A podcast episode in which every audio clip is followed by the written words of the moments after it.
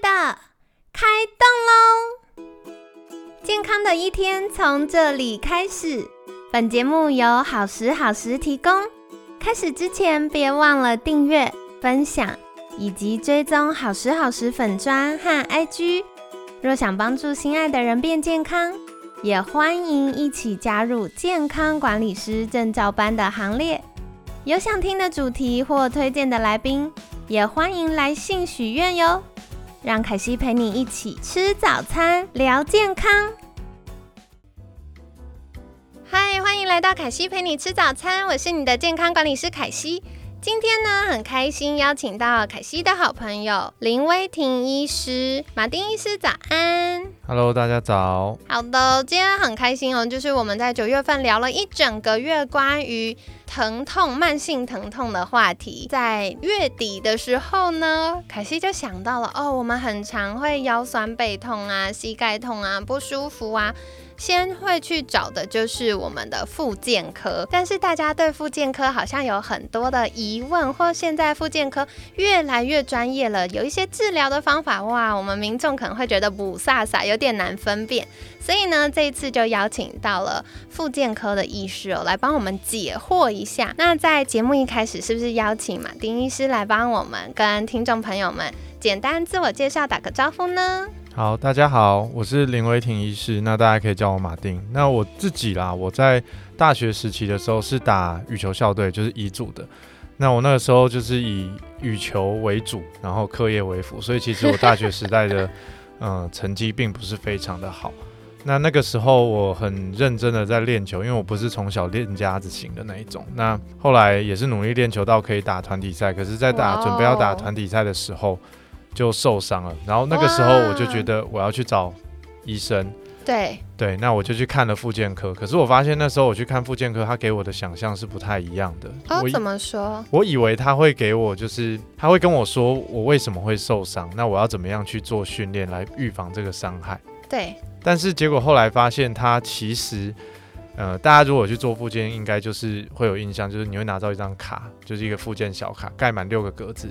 结束之后，仿若一切事情就没了，你就好了。对对，可是我觉得那个不知对，可我觉得那个不是我想要的。然后后来就因为家人的关系，因为家人有人是医师，所以慢慢会有一些机会。可以去了解到这个科别，我就觉得好像我一直找不太到我希望得到的那些东西，所以后来因缘际会之下就出国念书，去国外念念书回来之后也很幸运申请上复健科，所以其实我我现在是复健科的住院医师，我还不是主治医师，我是明年会开会去考专科医师的执照，到到到那个时候才是。主治医师也是一般民众会看到在门诊，你比较容易看到医师，不然常常大医院里面的时候，其实你会看到医师是，嗯，如果是我们这种住院医师，他会是排班医师或者是总医师门诊，他其实不太会直接把你的名字 link 到那上面去。哦，对，你会看到有名字的医生都是已经通过专科医师考试的主治医师，这样。哦，原来如此，所以就是现在，呃，其实刚刚大家听到医师有很多很多不同的阶段，所以要成为专业的医疗人员也是需要一定的这个包含了学习呀，然后服务民众的过程啊，以及后面要通过国家考试，哇，这真的是很不容易哦。然后到后面才成为真正可以帮助到大家的。这个医疗人员，那我觉得在这整个历程里面呢，其实刚刚也有提到，马丁在呃求学阶段，特别是为了想要找到更精准、有效协助病患或协助客户的方式，还到国外求学，然后到现在也继续在照顾我们的客户跟病人当中。那在这个历程里面，有没有什么觉得很重要的理念或者是经验可以跟大家分享呢？嗯，我觉得两个，第一个是沟通。嗯，是对。那沟通是一件非常重要的事情。那沟通不是单纯限于我们跟病人之间的沟通，其实还有我们跟我们的合作伙伴们的沟通。没错。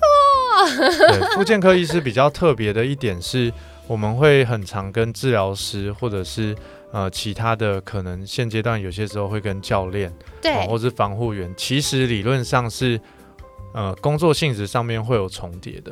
对，那有重叠的时候，你很重要就是需要去跟这些不同的职类去做沟通，对，那所以另外一个就是我觉得了解对方的一些知识，或者是了解彼此不是要为了取代对方，就好像哎，我知道物理治疗的某些东西，那我就不需要治疗师，我就可以全部自己做，或者是我知道运动训练，那我就不需要教练了，我就跟病人讲说，那你就回去练这个、这个、这个就好。而是我们知道了对方的能力在哪里，其他擅长的地方在哪里的时候，你可以寻求一个。更好的合作模式，没错，凯西真的是双手双脚赞成哦，因为我觉得现在大部分民众遇到的这个身体上不舒服，它都不是。很单一的问题，它不是很单一的这个疾病，可能我们很简单的处理，它比较是生活形态造成的，然后它可能是长期有众多的这个因素累积起来的结果，所以我觉得，嗯，像刚刚就是马丁提到的，如果真的是可以不同专业别的跨出那一步，然后开始找到呃可能相邻的专业，他们的可能可以提供的协助是什么，或者是擅长的是什么。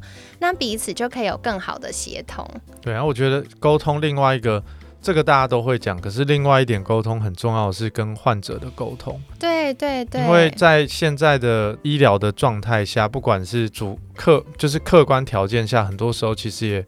也不允许，就是不允许你跟患者有这么多的。对话的时间，对，当一个诊次有一百个甚至一百二十个病患的时候，其实就很难有时间好好的去讨论。哎，你为什么会发生这些状况呢？可以怎么解决？这样子。其实重点是他来你的诊间，到底是他要的是什么？因为很很常见的一个状况是，病人进来你的诊间，然后因为时间很短，所以他就慌了。他他觉得他什么都有讲，可是出去之后发现，觉得我好像什么都不知道，我好像都没有问到我想要问的这些问题。那其实不用一百个人，你去看一个门诊，我们讲一节可能三个小时，比如说九点看到十二点，好，或多一点，八点半看到十二点。我们算三个半小时，那三个半小时大概是两百分钟左右。你不用一百个人，你只要五十个人，你每个人就只能看四分钟。真的耶，而且还要卡中间一分钟，可能是在轮流的时间，哇，很很紧凑哎。对啊，所以呃，你明确的找到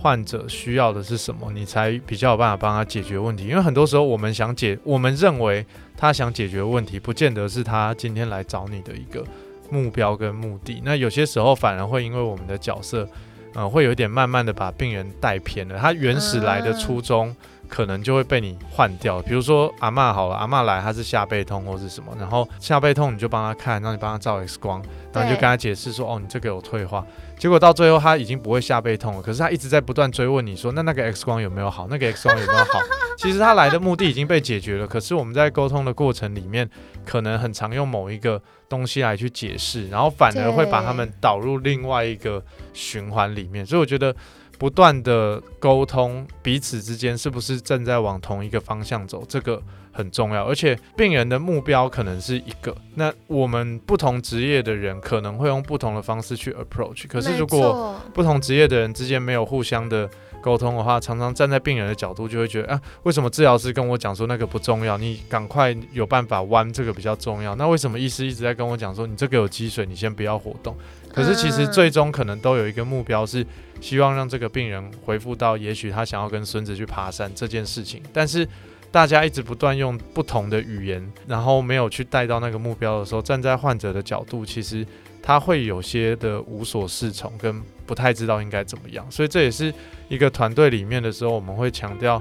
尽量是跨团队，就是英文是 interdisciplinary，就是你不要是 multi-discipline，因为 multi 是很多，但不见得彼此之间有沟通。但 inter 是指你彼此之间是有是有沟通，你可能定期性会有一些回顾，你定期性会。会去回回想说，我们是不是有符合这个病人他最终想要的目标，而不是各做各的事情而已。这个凯西一定要举手，因为我觉得刚刚马丁提到一个延伸，我觉得有点挑战、有点困难的事情是，我觉得从医疗人员的专业啊，难免会觉得，哎，客户可能他需要的健康方向是 A，他如果解决了 A，那他其他的状况都可以同步改善。可是客户最在意，他现在最想解决的是 B。那身为医疗专业人员，你会怎么样做判断呢？会先解决哪一个呢？这个有很多层面，第一个是他的蛮复杂他的要求是不是合理的？啊，就是他的这个想法，他跟你说出来，他要他今天来你这边，他要干嘛？对，可能不见得是最最根源性的东西。哦，他可能只是认为我说出了这个东西，我会达到我要的目的，可是实际上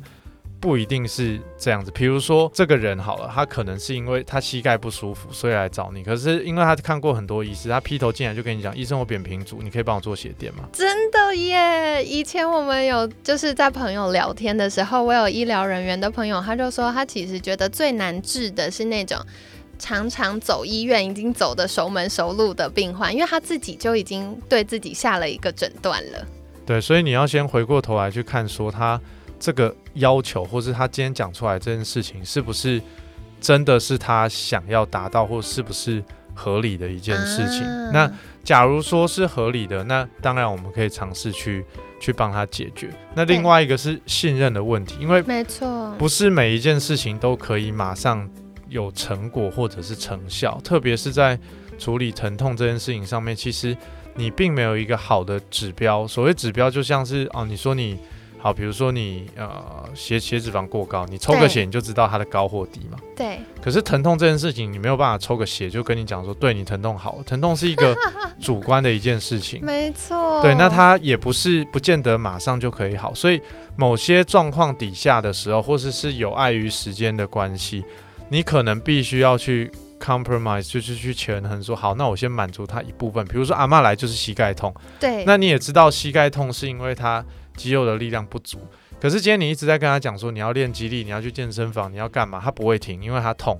好，那这个时候或许你的另外一个方式就是，好，那我先想办法解决他的痛，所以我们用打针，先让他不痛，他你让他不痛之后，他就开始信任你了。那你这个时候你才有后续的下一次的门诊或下一次的几次的门诊，才有办法慢慢跟他讲说，对，可是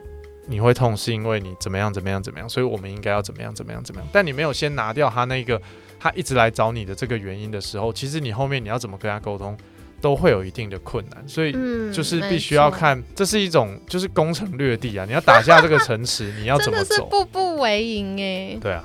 了解了解，所以我觉得真的是因为像凯西是健康管理师嘛，我们在跟医疗人员跟着团队一起在服务客户的过程，我们也会发现哇，有的时候客户他可能在意的。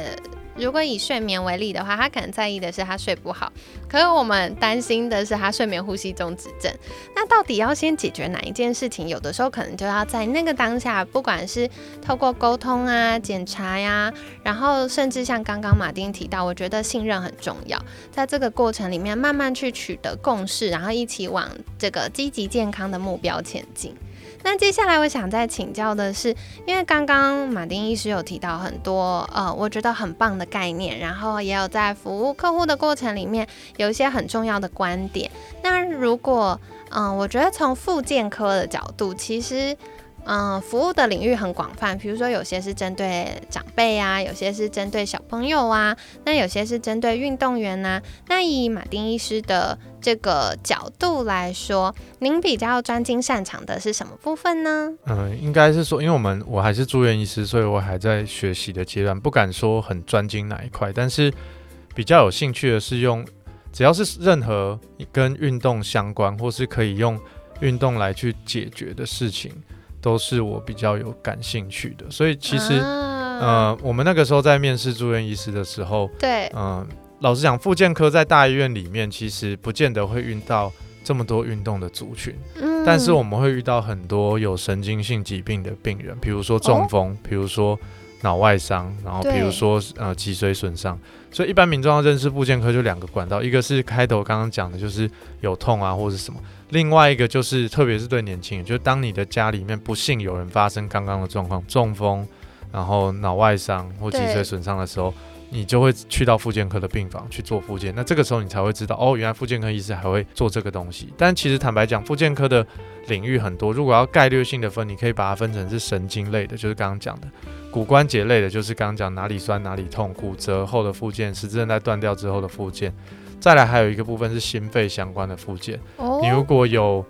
呃心肌梗塞之后，然后你去做导管，然后结束之后你要恢复到正常生活，你必须要做心肺相关的训练，或是你今天现在因为 low dose CT 很多，所以你会呃早期发现肺癌，你可能要去做肺的一些切除术，切完了之后，你可能也还是需要做一些复健才能够。让你可以在日常生活中有好的一个，呃，应该说你可以应付日常生活，甚至是更高强度的活动。那另外一个是小儿，小儿的附件就是比较偏早疗的部分。那那个是很多幼幼稚园老师现在都会把小朋友 refer 过来，比如说发展迟缓啊，比如说有一些呃注意力不集中等等的问题。最后最后一个是近年来比较多的是癌症相关的附件哦，对，比如说你有头颈癌，那你开刀，所以你吞咽不好。你没办法吞，那你可能需要这附件。比如说你乳癌，你有做淋巴结的扩清，所以你会有肢体的肿胀，所以你需要做一些附件。所以其实附件的内容很广，附件的英文是 rehab，rehab 就是重新让你回到某一个状态。那我们就是希望可以重新让病人回到一个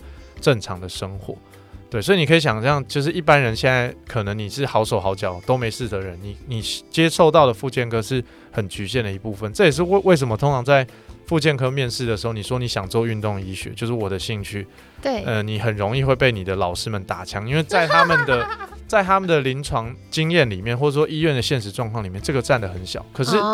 其实运动医学不是只有运动员而已，它是对所有有在运动的人都是运动医学的受众，甚至是你是用运动这个手段来去介入，其实都算是运动医学的一个范畴。像是刚刚讲的所有，其实。每一个东西你都会发现，我们会教病人做一些运动，或者是做一些训练，这些其实都是广义的运动医学。所以我自己的兴趣就是跟运动有关的这些事情。好酷哦，超棒的！我觉得刚刚马丁医师提到很重要的事情，就是其实我们从。呃，七月份，然后开始讲精准代谢、代谢症候群，然后到八月开始加进了运动赋能的概念。那到九月，我们在聊慢性疼痛，大家就会发现，其实所有的医疗人员、来宾、健康领域的专家都反复提到一件事情，就是健康不是。单点也不是一条直线，它是一个立体的构面。我们需要很多不同的元素加总起来，才可以解决我们这个可能现在健康上有一些不适的状况，或者是亚健康状况。那刚刚我听到就是马丁提到，我觉得很酷诶，很有趣，因为过去想到。复健科就是腰酸背痛的时候去看的那个科，结果发现哇，原来有分很多不同的专业，比如说像神经类的、骨头类的，然后或者是心肺，比如说像刚刚提到这个，啊，有做一些手术啊等等，要提升心肺功能，或者是小朋友，过去凯西都以为啊，小朋友就是职能治疗师，可是其实像有一些可能是他的呃走路可能没有那么顺畅，或有一些功能上需要训练，也是复健科可以协助。然后再来就是癌症。其实我们在三月份的节目，凯西有分享过乳癌的话题哦。所以如果大家身边有这个亲友有这个癌症的状况，也可以回去听一下三月份的节目。那我们就会告诉大家说，哎，如果乳癌这个手术之后呢，或治疗之后开始有一些淋巴肿胀的状况，可以怎么样解决呢？我们就在三月份的节目跟大家分享哦。那今天呢，我们就聊到这里，相信大家也收获满满啦。我们接下来这个礼拜就会继续请教马丁，到底复健科医师在做什么，还有常见的一些检查，还有治疗又是什么意思？然后我们可以怎么样做选择呢？那我们就接下来继续跟大家分享喽。那在节目尾声，想要邀请马丁跟大家介绍，如果听众朋友们想要对复健科或者是运动医学有更多的了解。可以到哪里找到你呢？啊，我现在是在台北荣总服务，但是因为我是我还是住院医师的关系，所以目前啦，从九月份开始到明年的应该三月或四月，我们会有一个排班医师的门诊，但是他不会秀出名字。那我的门诊是九月一号开始，所以每三周会看一次门诊。那我另外我自己有一些部落格粉丝专业跟 Instagram，所以在上面应该都可以找到。你只要打。Doctor M，因为我是我的英文名字是 Martin 嘛，所以就是 Doctor M，然后你打运动医学，这样子应该就可以找到了。好的，太好了，所以凯西会把马丁的 FB、IG 还有部落格放在我们节目资讯栏，大家赶快订阅跟追踪。我跟你们说，我有去 follow 那个马丁医师的 IG，超精彩，你会有满满的收获哦，所以大家可以赶快订阅跟追踪起来。那今天感谢林威婷医师的分享，每天十分钟，健康好轻松，凯西陪你吃早餐，我们下次见，拜拜，拜拜。